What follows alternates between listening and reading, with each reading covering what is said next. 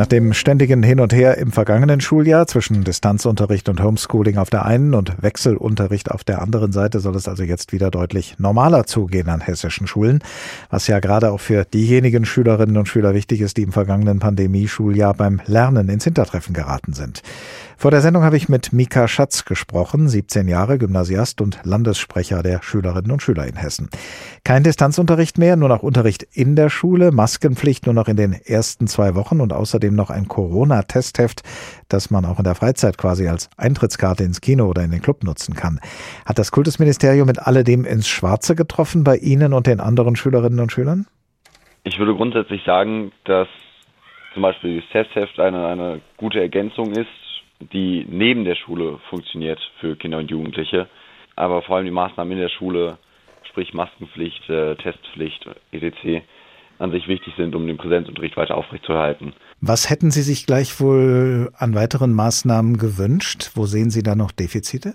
Wir sehen Verbesserungsmöglichkeiten zum Beispiel beim Austeilen von Masken in der Schule, das quasi garantiert ist, dass man auch in der Schule immer die Maske wechseln kann, unabhängig davon, ob man jetzt zu Hause einen großen Vorrat dafür hat oder nicht, ähm, dass regelmäßig zum Beispiel die, die Schultoiletten gereinigt werden, weil diese generell auch schon vor der Pandemie nicht mit so hohen Standards gehandhabt wurden und äh, in der Pandemie man dann das eine oder andere Mal schon, äh, ich würde nicht sagen Beschwerden, sondern, sondern eher äh, in der Klasse mitbekommen hat äh, oder auch die Rückmeldung erhalten hat, dass man sich vielleicht sträubt, aufs Klo zu gehen, weil man sich dann da nicht ganz so sicher ist, wie hygienisch das Ganze sein kann, wenn da andere Leute die ganze Zeit schon waren und man nicht weiß, ob die dann mit der Maske ordentlich umgegangen sind.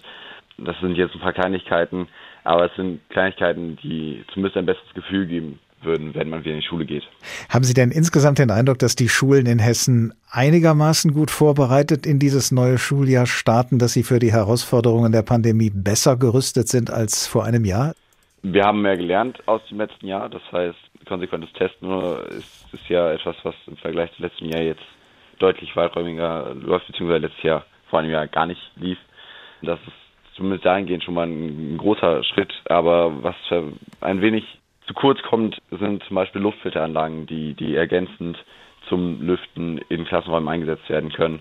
Trotz steigender Corona-Zahlen bei uns könnte es ja aus einem Grund vielleicht dieses Mal trotzdem besser laufen als vor einem Jahr, denn Kinder und Jugendliche ab zwölf Jahren können sich ja inzwischen impfen lassen, um sich vor einer Corona-Erkrankung zu schützen.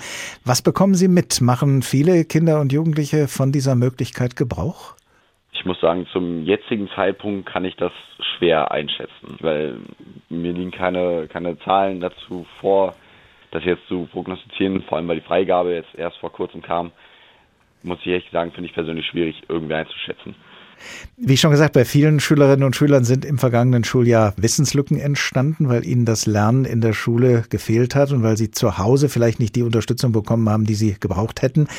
Können diese Kinder und Jugendlichen jetzt im neuen Schuljahr darauf bauen, besonders gefördert zu werden? Wie ist das zum Beispiel an Ihrer Schule? Also an meiner Schule gibt es jetzt keinen kein Plan, wie man in der Schule direkt äh, individuell fördern kann, aber das ist das, was es hessenweit bräuchte.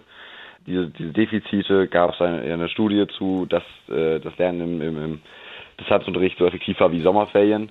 Und das ist ein massives Problem. Das heißt, wir hatten jetzt in den Sommerferien auch Programme vom Land aus, die äh, als Kompensation gedacht waren. Wie effektiv die sind, muss noch evaluiert werden.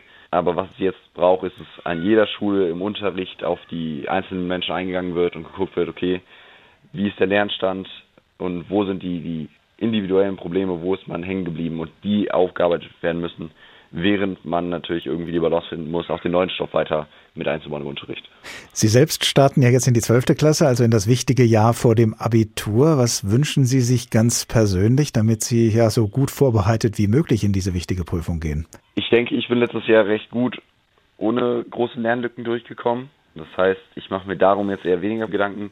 Das heißt, ähm, Corona-bedingt habe ich jetzt tatsächlich keine speziellen Anforderungen an, an den Unterricht, den ich jetzt selbst irgendwie erfahren werde. Also natürlich wünsche ich mir, dass der Unterricht immer so gestaltet ist, dass er auch interaktiv ist und man da mitarbeiten kann und nicht nur der, der strikte Frontalunterricht. Aber ich denke, in meinem Einzelfall äh, habe ich jetzt keine besonderen Anforderungen an meinen Unterricht.